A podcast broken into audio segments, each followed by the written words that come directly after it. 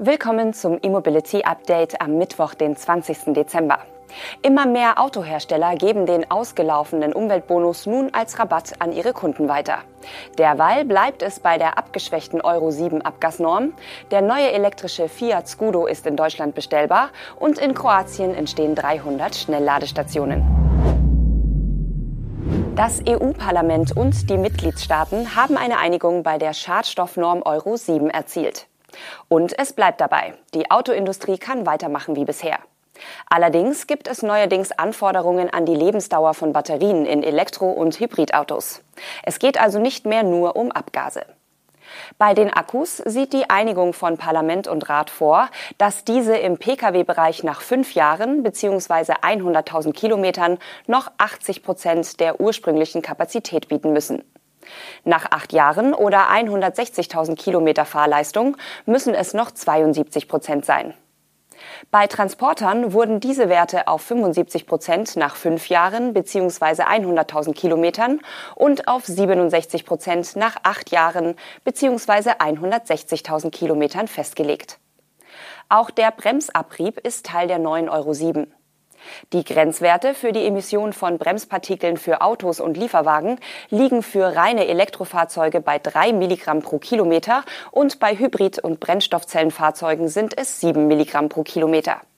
Ursprünglich sollte es auch bei den Abgaswerten strengere Vorgaben geben.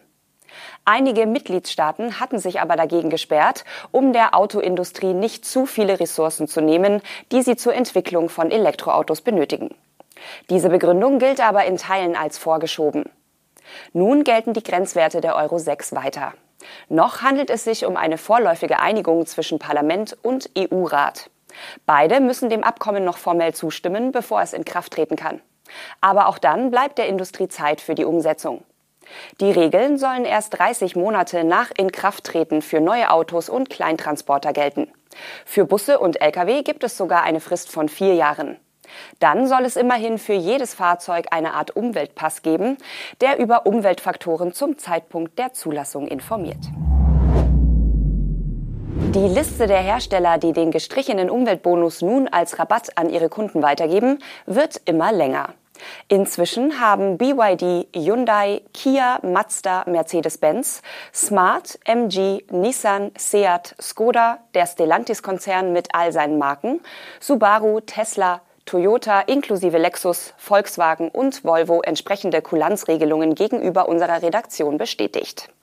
Die Hersteller bzw. Händler schultern nun in der Regel den kompletten Umweltbonus aus staatlicher Förderung und Herstelleranteil als Rabatt. Viele geben auch für das kommende Jahr bei bereits bestellten Fahrzeugen den ursprünglichen Umweltbonus als Rabatt weiter.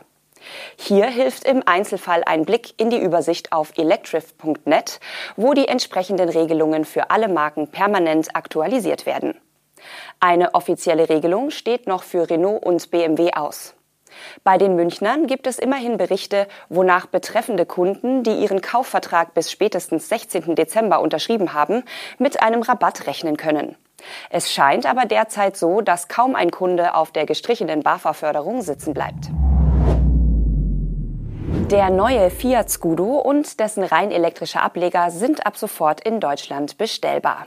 Der Einstiegspreis für den elektrischen Transporter mit dem kleinen Akku liegt bei 38.300 Euro netto bzw. rund 45.600 Euro brutto. Mit der größeren Batterie kostet der e-Scudo 43.300 Euro netto bzw. rund 51.530 Euro brutto. Beim e-Scudo handelt es sich um den elektrischen Midsize-Van von Fiat.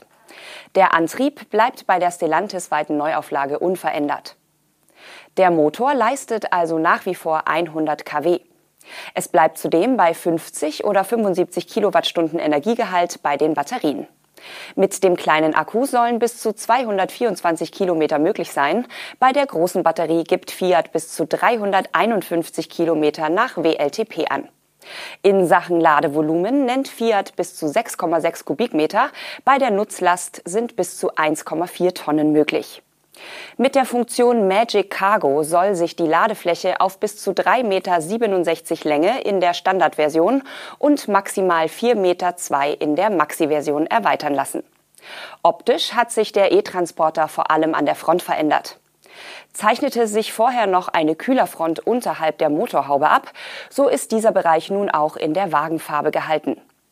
In der Serienausstattung sind nun auch Spurhalteassistent, Kollisionswarner und Notbremsassistent enthalten. Auch die Anzeige der zulässigen Höchstgeschwindigkeit, ein Aufmerksamkeitsassistent sowie ein Fernlichtassistent sind inklusive. Optional ist als Teil eines Pakets darüber hinaus auch ein adaptiver Geschwindigkeitsregler erhältlich. Parallel zum Fiat Scudo wurden die baugleichen Versionen der anderen Stellantis-Marken aufgefrischt, also Opel Vivaro, Citroën Jumpy und Peugeot Expert. Die Heidelberger Druckmaschinen AG hat die Serienproduktion einer neuen AC-Ladesäule für öffentliche Parkplätze gestartet. Die ersten eichrechtskonformen und barrierefreien Ladestationen ihres Tochterunternehmens Emperfied hat Heidelberg bereits an Kunden ausgeliefert. Die AC-Ladesäule namens Connect Public soll sich für öffentliche Parkplätze, Unternehmen, Einzelhandel, Hotellerie oder auch Kommunen eignen. Heidelberg lässt wissen, dass die Connect Public barrierefrei ist und als erste Ladesäule das Zeichen DIN geprüft barrierefrei des TÜV Rheinland tragen würde. Rollstuhlfahrer können die Ladebuchsen, das Display und auch das RFID-Identifikationsfeld bequem erreichen und bedienen. Ausgestattet ist die Ladestation mit zwei Ladepunkten, die je eine Leistung von bis zu 22 kW bereitstellen können. Die Freischaltung des Ladevorgangs erfolgt über RFID-Karte, QR-Code oder Lade-App. Das große 10 Zoll Farbdisplay gibt zusätzliche Anweisungen und zeigt den aktuellen Ladestatus an. Zudem ist die Connect Public bereit für Plug-in-Charge.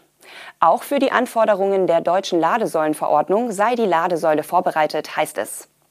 Diese schreibt ein Kreditkartenterminal zum sogenannten Ad-Hoc-Laden vor. So kann optional auch ein externes Kreditkartenterminal bestellt werden. Das Terminal soll beliebig viele Ladepunkte steuern können. Die Fertigung der neuen Ladesäule erfolgt übrigens im Stammwerk Wiesloch-Walldorf von Heidelberger. Greenway will in den kommenden Jahren 300 leistungsstarke Schnellladestationen in Kroatien installieren. Der Ladesäulenbetreiber mit Sitz in Polen spricht dabei von einer Umsetzung in den kommenden drei bis fünf Jahren. Wie der CEO von Greenway gegenüber lokalen Medien erklärte, werden die Stationen eine Leistung von 100 bis 400 kW haben. Die HPC-Lader sollen entlang von strategischen Korridoren, städtischen Gebieten und kommerziellen Einrichtungen installiert werden. Rund 30 Millionen Euro will das Unternehmen dafür in die Hand nehmen. Allerdings ist unklar, ob Greenway den gesamten Betrag aufbringen wird. Berichten zufolge sammelte das Unternehmen Anfang 2022 insgesamt 85 Millionen Euro von Investoren ein und gab an, dass diese Summe ausreiche, um seine Expansion zu finanzieren. Die Bauarbeiten in Kroatien sollen bereits im Januar des kommenden Jahres starten.